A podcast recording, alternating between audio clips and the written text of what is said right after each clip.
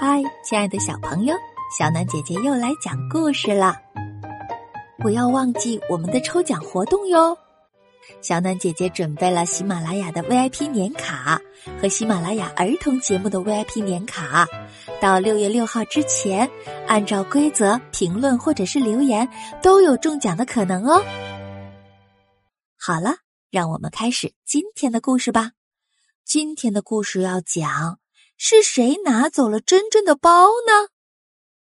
在上一集的故事当中，小狗特特不想走危险的路，可是如果不走那条路的话，真正就找不到自己的妈妈了。所以，他跟爱爱走上了一条充满危险的路。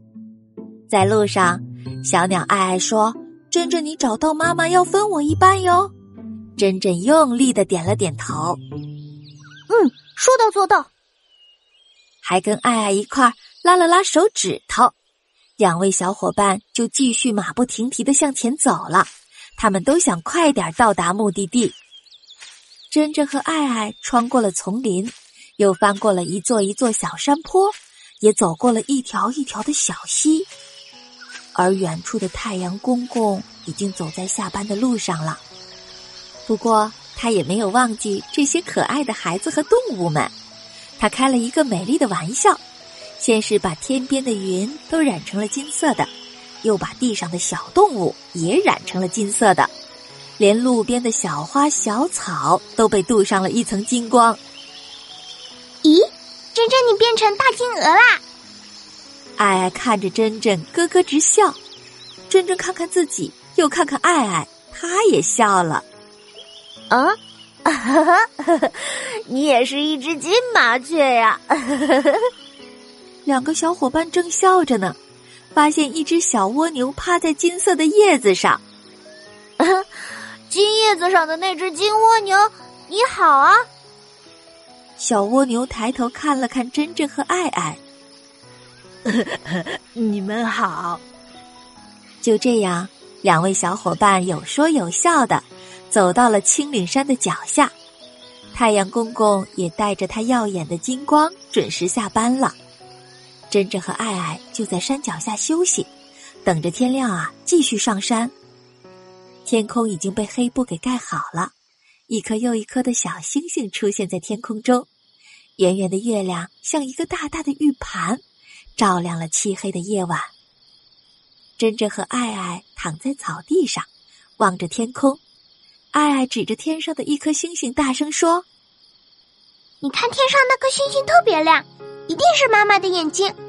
妈妈对我说过，她会一直看着我。”珍珍望着天空，也怀念和妈妈在一起的时光。嗯，没错，从前我最不喜欢黑天。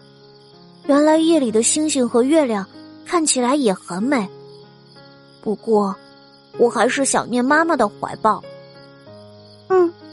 不仅是最漂亮的，也是最温柔的。我妈妈也一样。不过你很快就能见到你妈妈了。爱说完，还轻轻的抽泣了一下。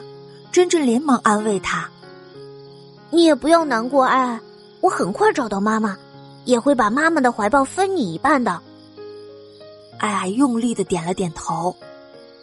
嗯，真希望快点到明天。是啊。真希望马上见到妈妈。嗯，两个小伙伴就这样一边看着星星，一边期待着明天快点到来，他们好快点找到妈妈。